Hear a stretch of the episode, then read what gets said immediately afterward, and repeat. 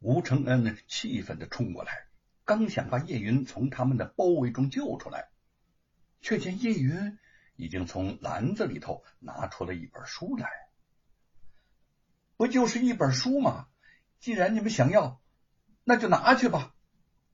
罗鹏大喜，抢过书来一看，却愣住了。那书的封皮上分明写着两个大字儿。《论语》啊？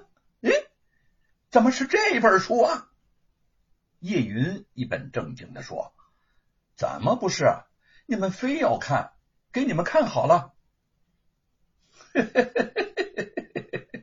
你们孤男寡女，为什么在此看这本书啊？啊？” 罗庞一声淫笑：“嗯嗯，莫非在此？”做什么见不得人的勾当吧？啊！贼儿等人放声大笑。吴公子才高八斗，我向他请教《论语》，有什么不可？叶云辩解着说：“嘿嘿嘿嘿嘿嘿嘿，请教？请什么教啊？呃，我看是别有私情吧。”是不是想唱一出鸳鸯配呀？啊哈哈哈哈哈！罗庞的话越发不堪入耳，叶云羞红了脸，眼含着泪水。你你太欺负人了！罗庞把《论语》扔到了地上。哎，大小姐呀，少爷我呀，是不是打搅了你们的雅兴啊？你是不是想对你的吴公子说几句甜言蜜语呀？啊，知道什么叫做狗男女吗？你们俩啊，就是啊，嘿嘿嘿嘿嘿，哈哈哈哈哈！贼儿等家丁也齐声发笑，叶云又气又羞的满脸流泪。吴承恩欲扑向罗庞，手却被叶云紧紧的给抓住了。狂笑声中，罗庞重新跨上了马背，挥鞭大骂之前，他又转头对吴承恩威胁道：“少爷，我今天可不是看你们什么呃卿卿我我的啊！我要你在两天之内在这儿把那部《西游记》交出来。”你听我的话呢，万事皆休，否则别说你这个小小的秀才做不成，连命都保不住了。说着，便带着贼儿催马走去。因为自己害得叶云受了委屈，吴承恩内疚的给他鞠了一躬。吴公子，使不得，使不得，是罗庞无耻，和你没有相干。你是我的救命恩人，我我为你做什么都是应该的。叶云急忙的避开了，看着这个泪水未干的姑娘，感受着她对自己的情谊，吴承恩的心里升起了一种异样的温暖感觉。他情不自禁的伸出了手，轻轻的为叶云擦去了脸上的泪珠。你真好，在这个世上。除了我娘和姐姐，就属你对我好。叶云十分害羞，想要躲开，但是身体却动也没动。终于，两个人的手轻轻的握在了一起，又飞快的分开了，像对受到了惊吓的蝴蝶。可是，两个人的心情却都变得不一样了。就像春天的种子在温暖的土壤里发出了嫩芽。叶云，呃，我我的《西游记》呢？为了逃开这种奇怪而让人心慌的静默，吴承恩赶快找了一个话题儿。叶云笑着撩开了篮子上的布，《西游记》还在篮子里头卧着呢。吴承恩拿过书稿，如释重负的说：“哎呀！”刚才我还以为你真的要把《西游记》给罗庞呢，吴公子，我知道《西游记》就是你的命，我怎么会把它交给恶人呢？叶云顽皮的说：“说来呀，真凑巧，刚才我从家里头往这边来的时候，在路上捡了这本书，也不知道是谁家的血统给丢掉的，就顺手放在了篮子里。没想到啊，紧要关头却拿它骗过了罗庞。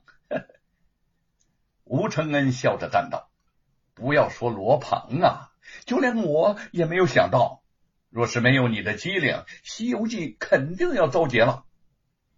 当时我心里头很害怕，怕这伙恶人真的抢走我的篮子。”叶云也有些不解的问：“罗庞，他为什么抢《西游记》呢？”这点儿，就连吴承恩。也不明白了。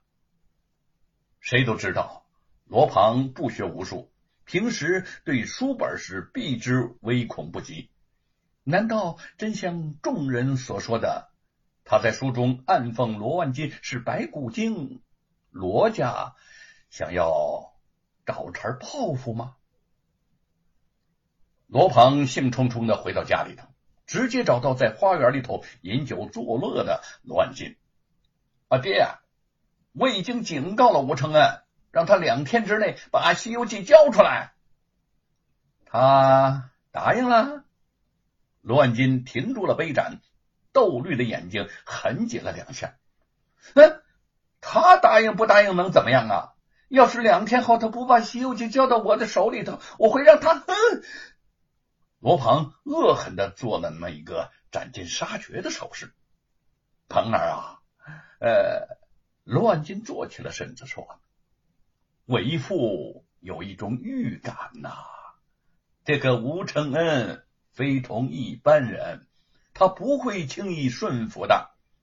自从他做了秀才，我这个心里头就很不舒服。嗯，不如就在这本书上做好文章。两天后，他若不肯交出书来，你可以借助官府的力量。”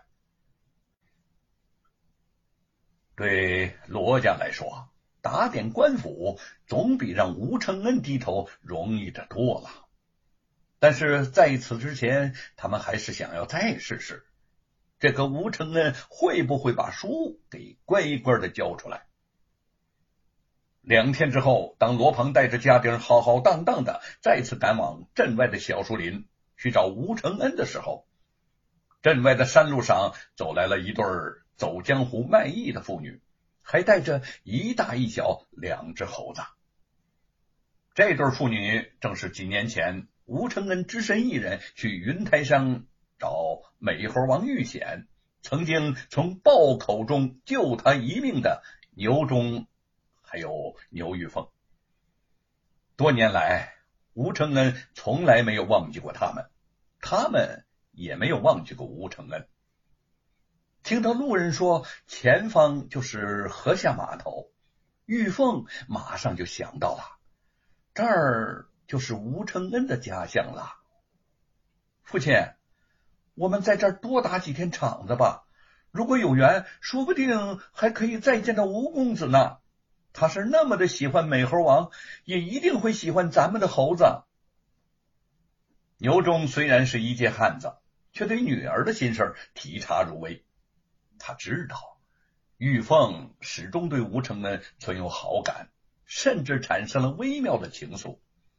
可是他们是跑江湖耍猴子的穷艺人，哪能高攀得上呢？